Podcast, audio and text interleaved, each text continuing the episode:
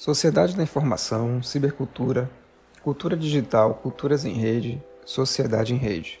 Muitos são os nomes usados para explicar, delinear ou apenas identificar as formas societais que temos no momento atual a partir do surgimento da microinformática.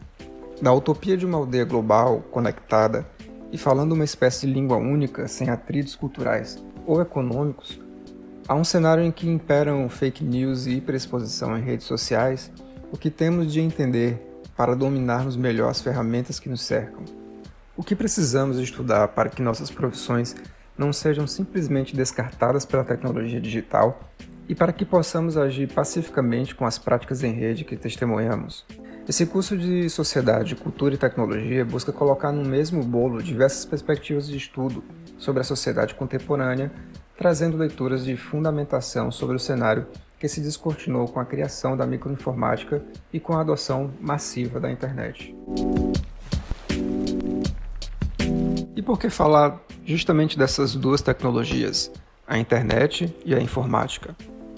Bom, a informática foi decisiva para uma mudança no século XX, justamente por possibilitar traduzir os fenômenos do mundo em bits, ou seja, em pedaços de informação.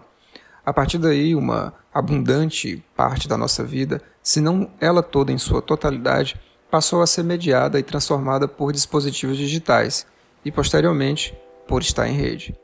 E o que significa essa palavra digital? Seria sinônimo de eletrônico? Não mesmo, embora haja aproximações. Digital significa apenas que determinada informação está codificada em dígitos, sendo mais preciso em dois deles, 0 e 1. Um. É assim que os computadores leem e escrevem o mundo, o que chamamos de sistema binário. Basta apenas esses dois algarismos dispostos em sequências distintas para que todas as formas de mídia ao nosso redor TV, podcast, streaming, celulares, games e, claro, computador possam funcionar coletando ou produzindo certos pacotes de dados. Por exemplo, quando a gente analisa um código-fonte de um relógio digital e os mecanismos de um relógio de engrenagem, percebemos num primeiro momento apenas uma diferença sutil no modo de funcionamento geral. Olhando apenas para sua superfície, parece que no relógio digital os segundos e minutos pulam entre si como se não existissem frações entre eles, os décimos, centésimos e os milésimos. Num relógio de ponteiros, às vezes até parece que os segundos também fazem esse pulo, mas é um engodo do nosso cérebro. Apenas não somos ágeis o suficiente para vermos os espaços milimétricos que o ponteiro dos segundos percorre. Para entender essa continuidade, basta olhar atentamente o ponteiro dos minutos. Ele percorre suavemente toda a extensão do relógio, sem realizar esses saltos. Mas essa observação dá conta apenas do que há de mais externo no relógio. Isso é o que chamamos de interface, e a interface pode ser enganosa. É como querer, por exemplo, afirmar que gelo não é água, só porque é diferente daquilo que combinamos coletivamente o que é água. E preste bastante atenção na palavra usada, combinar. Toda a nossa realidade é fruto de entendimentos coletivos. Até a discordância, por exemplo, é um acordo sobre certo assunto. Se a gente segue por esse caminho, logo a gente percebe como é fácil a gente se enganar. Vamos tomar o caso do relógio novamente. É possível, por exemplo, programar um relógio no ambiente de desenvolvimento para que ele tenha o mesmo comportamento de um relógio analógico, ou seja, ele aparece na tela do seu computador ou do seu celular com ponteiros e números inscritos no círculo. E se quisermos, até adicionamos pequenos saltos entre os segundos, mas nem por isso ele deixa de ser menos digital. A diferença de um relógio mecânico para um relógio digital não reside no modo como ele é mostrado. Um relógio não é apenas digital por mostrar dígitos, é digital por estar orientado por um conjunto de códigos que cria o comportamento de uma determinada interface, os quais, por sua vez, são uma tradução da linguagem binária básica dos computadores. Codificamos as coisas, tanto o objeto relógio quanto a ideia de tempo, para que possamos ter um mecanismo que, por exemplo, nunca atrase ou nunca precise de corda, ou mesmo nunca se desgaste. Já um relógio puramente analógico, montado a partir de engrenagens, toma o tempo na forma de cálculos, de modo que determinados giros em seus mecanismos internos possam ser traduzidos em exatos segundos, minutos e horas. Ou seja, ocorre aí um processo de transformação de diâmetros e velocidades radiais naquelas medidas de tempo que desejamos marcar. No relógio digital, em suma, seu funcionamento se dá por sua codificação em dígitos, mais precisamente em zeros e uns. No relógio analógico, essa codificação se dá por analogia. Cada parte interna, ou seja, cada engrenagem movimenta um outro elemento, que movimenta outro, que movimenta outro, e juntos esses elementos fazem o relógio inteiro girar, suas horas, seus minutos e seus segundos. Daí podemos perceber que o modelo computacional substitui o modo de operação mecânica por um modo de operação informacional. A mesma coisa é válida para outros processos. Músicas em formatos digitais, como as que ouvimos no celular, são digitais porque estão baseadas em linhas de zeros e uns. O mesmo é válido para as fotografias que tiramos no celular, para os GIFs trocados no Twitter e para os stories postados no Instagram. Tudo ali é um conjunto de dígitos que representam estados de informação a serem lidos por um processador. Já as músicas que ouvíamos até os anos 90 em fitas cassete ou discos de vinil, ou os filmes vistos em fitas VHS, ou os retratos feitos em câmeras de 35mm, tudo isso era analógico porque cada tecnologia trabalhava por analogia, ou seja, por semelhança.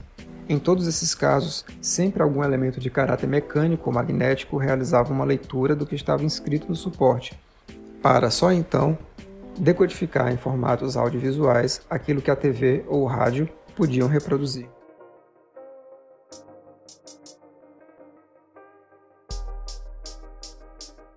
Mas o que efetivamente o processo de digitalização significa, afinal?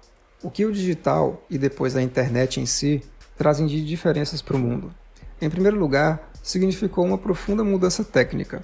Discos de vinil, filmes e papéis fotográficos, fitas VHS e até as engrenagens de relógio sofrem desgaste com o passar do tempo, às vezes por intempéries naturais, como mofo, ferrugem, calor, atrito, e às vezes por mau funcionamento dos mecanismos que rodam as engrenagens, as fitas e os discos. O resultado aí é sempre a perda de informação.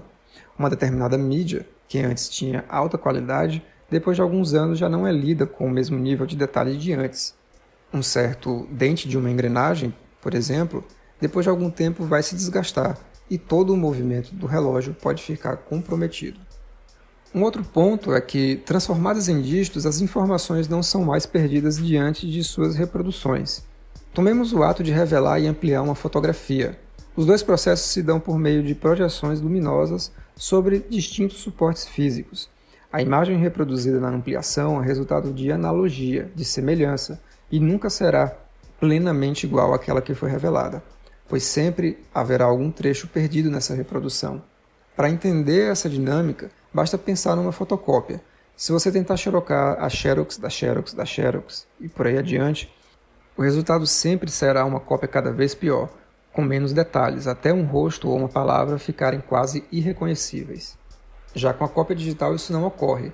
Ao ouvir esse áudio, você tem acesso ao mesmo conjunto de informações, ou seja, os dados, que aquele áudio que eu ouço aqui comigo. Se você recebe uma imagem por WhatsApp e resolve passá-la adiante, todas as novas reproduções também terão os mesmos pacotes que aquela primeira imagem, considerando, claro, que não houve nenhuma forma de compactação do arquivo.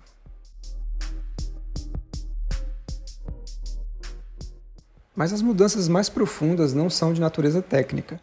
As maiores transformações são aquelas que ecoam nas dimensões de interação, comunicação, produção e socialização, ou seja, são aquelas que dizem respeito às várias dimensões da sociedade e aos modos como as compreendemos. A isso, num primeiro momento, vamos chamar de cultura. E, portanto, as maiores transformações que as tecnologias digitais e a internet trouxeram consigo foi justamente no âmbito cultural. Já não assistimos a filmes e séries do mesmo modo como antes, assim como o nosso consumo de música mudou radicalmente com o Napster antes dos anos 2000. Já não precisamos ligar para um restaurante para pedir um jantar e mesmo mal precisamos ligar para as pessoas em geral. Tudo é feito por outros meios. Também não precisamos imprimir um livro para ter acesso ao seu conteúdo, a não ser, é claro, que você goste do cheiro de livros novos. Ao trabalharmos com tecnologias digitais, e especialmente quando dispomos tais tecnologias em rede, passamos por transformações em todas as esferas do nosso cotidiano. Passamos a alocar nossas diversas atuações econômicas, culturais e políticas em rede, num novo ambiente que muda completamente o modo como lidamos com o que está lá. Isso significa que a microinformática e a internet modificaram radicalmente nossa sociedade em suas várias vertentes de apresentação. Mudou a economia, mudou a cultura, mudou a política, mudou a diversão, ou seja, mudou tudo. A disciplina Sociedade, Cultura e Tecnologia se propõe a pensar justamente esse cenário de tecnologias e culturas digitais, de sociedade da informação, de cibercultura, de tecnologias em rede, enfim, pensar o cenário ao qual estamos submetidos. A tarefa é gigantesca, em primeiro lugar porque muita coisa já foi produzida em termos de estudo, consequentemente há muito o que debater. Em segundo lugar, temos um contexto cada vez mais fértil para o surgimento de fenômenos ligados aos aspectos digitais daquilo que a sociedade produz. Consome, põe em rede, compartilha, reconfigura.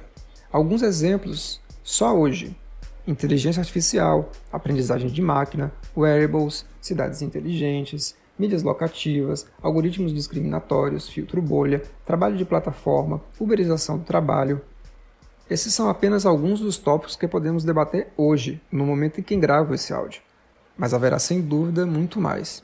Espero que ao longo dos anos possamos modificar os tópicos estudados aqui, adicionar alguns, retirar outros. O mundo é feito de escolhas e o modo de realização dessa disciplina é fruto de algumas seleções. Certamente há muito o que trabalhar além do que vemos aqui. Eu sou o professor Paulo Vitor Souza e esse é o podcast da disciplina Sociedade, Cultura e Tecnologia, uma disciplina ofertada no curso de Design Digital da Universidade Federal do Ceará, no campus de Quixadá.